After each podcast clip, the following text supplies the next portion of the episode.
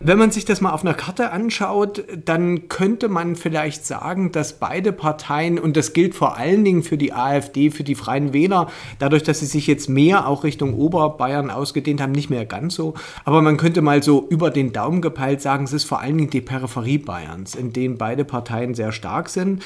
Das hat vielleicht damit zu tun, dass sie beide ja auch so ein bisschen den Anti-Establishment-Anspruch vertreten, äh, so ein bisschen wir gegen München ja, das, was wir deutschlandweit ja haben, Bayern gegen den Rest äh, der Bundesrepublik, vielleicht so, so, so eine Attitüde äh, spielt tatsächlich auch innerhalb Bayerns eine Rolle, also wir gegen die Landeshauptstadt, was dann gerade bei den Freien Wählern natürlich sehr interessant ist, die nun seit fünf Jahren Mitglied der Staatsregierung sind, äh, aber es trotzdem nach meiner Wahrnehmung immer wieder schaffen, ja, diesen, diesen Anspruch, so ein bisschen rebellisch und gegen das Münchner Establishment zu agieren, aufrechterhalten.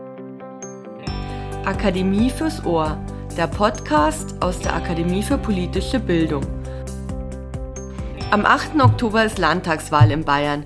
Wisst ihr schon, welche Partei ihr wählt? Und habt ihr euch schon einmal Gedanken darüber gemacht, dass eure Parteipräferenz vielleicht mit eurem Wohnort zusammenhängt? Einige Parteien haben nämlich regionale Hochburgen. Sie werden an manchen Orten in Bayern von viel mehr Menschen gewählt als im Freistaat insgesamt. Ich gebe euch ein Beispiel. Die Grünen kamen 2018 bayernweit auf 17,6 Prozent der gültigen Stimmen. Im Wahlkreis München Mitte hat es die Partei aber auf 44,1 Prozent gebracht. Wie kommen solche Unterschiede zustande? Das wollen wir in dieser Episode von Akademie fürs Ohr herausfinden. Ich bin Beate Winterer, Referentin für Öffentlichkeitsarbeit und Community Management der Akademie und bei mir ist mein Kollege Jörg Siegmund, der sich unter anderem mit Wahlforschung beschäftigt. Schön, dass du da bist, Jörg. Hallo Beate. Fangen wir vielleicht mal ganz grundsätzlich an. Bayern, denkt man oft, wäre ein recht homogenes Bundesland. Eine jahrhundertelange Geschichte fast in den heutigen Grenzen, eine starke Wirtschaft und überall Gemütlichkeit. Wieso gibt es dennoch regionale Hochburgen verschiedener Parteien? Ja, dieses einheitliche Bild von Bayern, das du eben angesprochen hast, das stimmt ja schon historisch nicht. Historisch gibt es deutliche Unterschiede zwischen den verschiedenen Landesteilen. Wenn wir an solche Prozesse denken wie Industrialisierung, die konfessionelle Ausrichtung, und das sind ja Faktoren, die sich auch auf das Wahlverhalten auswirken, also dann stimmt dieses Bild historisch schon nicht und es stimmt aktuell noch weniger, würde ich fast sagen, weil Bayern ein Land der Gegensätze auch ist. Wenn wir uns allein vor Augen führen, wie sich der demografische Wandel in Bayern auswirkt, dann haben wir da massive Unterschiede zwischen den einzelnen Regionen. Wenn wir aber auch an solche Prozesse denken wie Wandel zum Beispiel zur Dienstleistungsgesellschaft, was dann wiederum aufgrund der sich wandelnden Berufsstrukturen der Arbeitswelten auch aufs Wahlverhalten auswirken wird, dann ist Bayern also beileibe kein einheitliches Land. Es kommt noch was anderes hinzu, was jetzt auch sehr unmittelbar natürlich mit dem Wahlverhalten zu tun hat. Persönlichkeiten von Kandidaten spielen auch eine wichtige Rolle und du hast in der Einleitung auf den Stimmkreis München Mitte verwiesen in dem die Grünen eben sehr erfolgreich waren. Und dort war der Kandidat, äh, der Ludwig Hartmann, der Fraktionsvorsitzende im Bayerischen Landtag. Und der hat sogar noch ein bisschen mehr Stimmenanteile mit der Erststimme auf sich gezogen, als die Grünen da insgesamt dann geholt haben. Also auch Persönlichkeiten von Kandidaten tragen dazu bei, dass Parteien in verschiedenen Stimmkreisen, in verschiedenen Regionen unterschiedlich gut abschneiden. Wenn wir gleich beim Beispiel der Grünen bleiben, die in München überdurchschnittlich häufig gewählt werden, heißt das, die Grünen haben auch unabhängig von Ludwig Hartmann jetzt grundsätzlich eher eine städtische Wählerschaft. Da müssten sie ja auch in den anderen bayerischen Städten wahrscheinlich stark sein. Das sind sie ja auch zum Teil. Wenn man sich mal die Karte anschaut äh, mit den Stimmergebnissen, dann erkennt man da, dass rund um die großen Städte, es sind nicht nur die Städte, sondern auch ihr Umland, die Grünen sehr erfolgreich waren. Wenn man genauer hinschaut, muss man wahrscheinlich sagen, sind vor allen Dingen die Universitätsstädte, in denen die Grünen sehr erfolgreich sind. Also zunächst mal natürlich München, aber auch in Würzburg waren sie sehr erfolgreich, in der Metropolregion Nürnberg, Erlangen, in Regensburg, in Augsburg, aber dazwischen tummeln sich dann eben auch Städte wie Starnberg oder Stimmkreise wie Starnberg zum Beispiel, Landsberg am Lech, Fürstenfeldbruck West. Da waren die Grünen sehr erfolgreich, also die Universitätsstädte würde ich sagen und der Speckgürtel sozusagen drumrum. Und das hat was damit zu tun, dass der formale Bildungsabschluss ähm, für das Wahlverhalten der Menschen doch eine wichtige Rolle hat und zwar gerade gerade bei den Grünen und auch bei der FDP. Das sind die beiden Parteien, die bei den Wählerinnen und Wählern mit einem formal hohen Bildungsabschluss besonders stark abschneiden. Die Grünen kommen in dem Segment, wenn man den Zahlen von Infratest DIMAP trauen darf, auf ungefähr 28 Prozent der, der Stimmen eben bei den formal Hochgebildeten.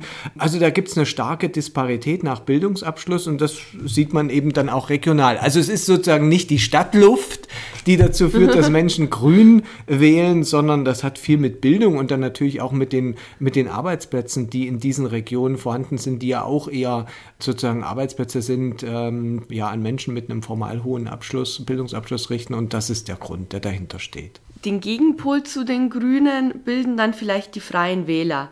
Die haben ihre Hochburgen eher in der Oberpfalz und in Niederbayern, wo sie 2018 zum Teil über 20 Prozent lagen. Bayernweit kamen sie dagegen nur auf 11,6 Prozent. Eine naheliegende Vermutung wäre jetzt, dass Landwirte vielleicht wegen Hubert Aiwanger die Freien Wähler bevorzugen, aber ländliche Gegenden gibt's ja auch in anderen Regionen, zum Beispiel in Oberbayern. Da liegen die Freien Wähler zum Teil aber sehr deutlich unter 10 Prozent. Wie erklärst du dir das?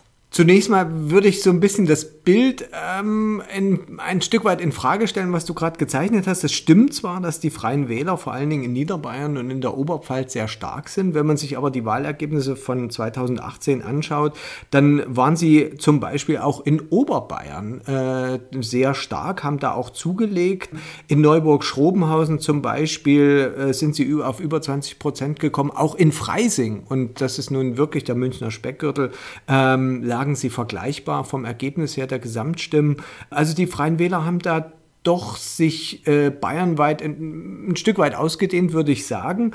Am stärksten zugelegt übrigens, wenn man sich das auf Ebene der Wahlkreise, also der Regierungsbezirke, wenn man so will, anschaut, haben sie am stärksten zugelegt in Schwaben. Gleichwohl hast du recht, in Franken sind sie nicht ganz so stark. Das hat sicherlich verschiedene Ursachen. Das mag was damit zu tun haben, dass äh, Hubert Aiwanger als nun wirklich der herausragende Exponent der Freien Wähler zwar einerseits möglicherweise Landwirte äh, in einer besonderen Weise anspricht, aber vielleicht eben auch von seiner regionalen Färbung her dann wiederum äh, eben in der Oberpfalz meinetwegen und in Niederbayern besonders erfolgreich ist, in Franken weniger. Das hat sicher aber auch was mit der Geschichte der Freien Wähler zu tun, die ja im Grunde entstanden sind, ja vor einigen Jahrzehnten auch in Abgrenzung zur CSU, Unzufriedenheit mit Gebietsreformen in Bayern und da wurzeln die eben unterschiedlich stark auch in den verschiedenen Regionen. Also da liegen, glaube ich, verschiedene Ursachen dahinter, dass sie dann gerade in Franken Franken nicht ganz so erfolgreich sind. In den aktuellen Umfragen haben die Freien Wähler im Vergleich zu 2018 ja deutlich zugelegt. Ungefähr 17 Prozent trauen die Umfrageinstitute ihnen dazu. Kommen diese zusätzlichen Stimmen dann eher aus den Hochburgen oder eben gerade nicht aus den Hochburgen, weil die Partei dort gar nicht mehr so groß wachsen kann? Hm. Die Frage kann ich dir ehrlich gesagt nicht beantworten, weil äh, diese Umfragewerte ja tatsächlich, soweit ich sie ver, äh, über sie verfügen kann, nur bayernweit äh, ausgewiesen werden und ich kann jetzt nicht sagen, ob die dann eben nochmal zugelegt haben in ihren Hochburgen oder nicht. Grundsätzlich ähm, ist die Vermutung ja plausibel, dass eine Partei in ihren Hochburgen vielleicht das Potenzial schon ausgereizt hat. Äh, auch da kann man aber mit Blick auf das Wahlergebnis 2018 sagen, na, man kann auch in Hochburgen wachsen. Die Grünen zum Beispiel, um auf die nochmal zurückzukommen, äh, die waren schon vorher in den Universitätsstädten sehr stark und haben dort aber auch nochmal überproportional zugelegt. Also ähm, man kann auch in Hochburgen durchaus wachsen und wie das jetzt bei den Freien Wählern konkret aussieht, das müssen wir mal abwarten am Wahlabend Abend oder in den Tagen danach werden wir es genauer wissen. Was mir beim Blick auf die Wahlergebnisse von 2018 auch aufgefallen ist, die AfD und die Freien Wähler hatten ein ähnliches Gesamtergebnis mit 10,2 bzw. 11,6 Prozent der Stimmen und auch die Stimmkreise, in denen sie am erfolgreichsten waren, stimmen auffällig überein an vielen Stellen. Woran liegt das? Das stimmt, da sind wir wieder bei Niederbayern und der Oberpfalz äh, sozusagen gelandet. Da sind die beiden Parteien tatsächlich am stärksten verwurzelt und haben den stärksten Rückhalt in der Wählerschaft, auch in Schwaben. Das, da stimmt sie auch überein. Wenn man sich das mal auf einer Karte anschaut, dann könnte man vielleicht sagen, dass beide Parteien, und das gilt vor allen Dingen für die AfD, für die Freien Wähler, dadurch, dass sie sich jetzt mehr auch Richtung Oberbayern ausgedehnt haben, nicht mehr ganz so. Aber man könnte mal so über den Daumen gepeilt sagen, es ist vor allen Dingen die Peripherie Peripherie Bayerns, in denen beide Parteien sehr stark sind. Das hat vielleicht damit zu tun, dass sie beide ja auch so ein bisschen den Anti-Establishment-Anspruch vertreten, äh, so ein bisschen wir gegen München ja, das, was wir deutschlandweit ja haben, Bayern gegen den Rest äh, der Bundesrepublik, vielleicht so, so, so eine Attitüde äh, spielt tatsächlich auch innerhalb Bayerns eine Rolle, also wir gegen die Landeshauptstadt, was dann gerade bei den Freien Wählern natürlich sehr interessant ist, die nun seit fünf Jahren Mitglied der Staatsregierung sind, äh, aber es trotzdem nach meiner Wahrnehmung immer wieder schaffen, ja, diesen, diesen Anspruch, so ein bisschen rebellisch und gegen das Münchner Establishment zu agieren, aufrechterhalten. Die AfD tut es natürlich auch und insofern insofern, ja, sind sie beide in der Peripherie vor allen Dingen erfolgreich. Würdest du sagen, die Freien Wähler halten in Bayern die AfD auch ein Stück weit klein? Also jetzt ganz unabhängig von den Antisemitismusvorwürfen gegen Hubert Aiwanger, die es 2018 ja noch gar nicht gab? Hm? Die Wahrnehmung kann ich durchaus teilen, denn die Freien Wähler sind ja tatsächlich im Parteienspektrum schon seit längerem eine Alternative zu den anderen Parteien. Sie sind in Bayern traditionell sehr stark, bei den Landtagswahlen, auch bei Bundestagswahlen. Und das zeigt eben, dass hier schon länger eine, ja, ich wiederhole nochmal den Begriff Alternative zu den anderen Parteien äh, besteht, die manchen Wähler, der diese Alternative in anderen Ländern nicht findet und deswegen zur AfD geht, aber auch um Protest, um Unzufriedenheit auszudrücken, dass die ein Stück weit in Bayern von den Freien Wählern absorbiert wird. Die FDP hast du vorhin schon mal erwähnt. Die könnte nach dem 8. Oktober ja ihre Sitze im Landtag verlieren, wenn sie an der 5%-Hürde scheitert, wonach es in den neuesten Umfragen aussieht. Liegt das auch daran, dass die Partei vielleicht keine Hochburgen hat, die ihr Schub geben, oder gibt es dafür ganz andere Gründe?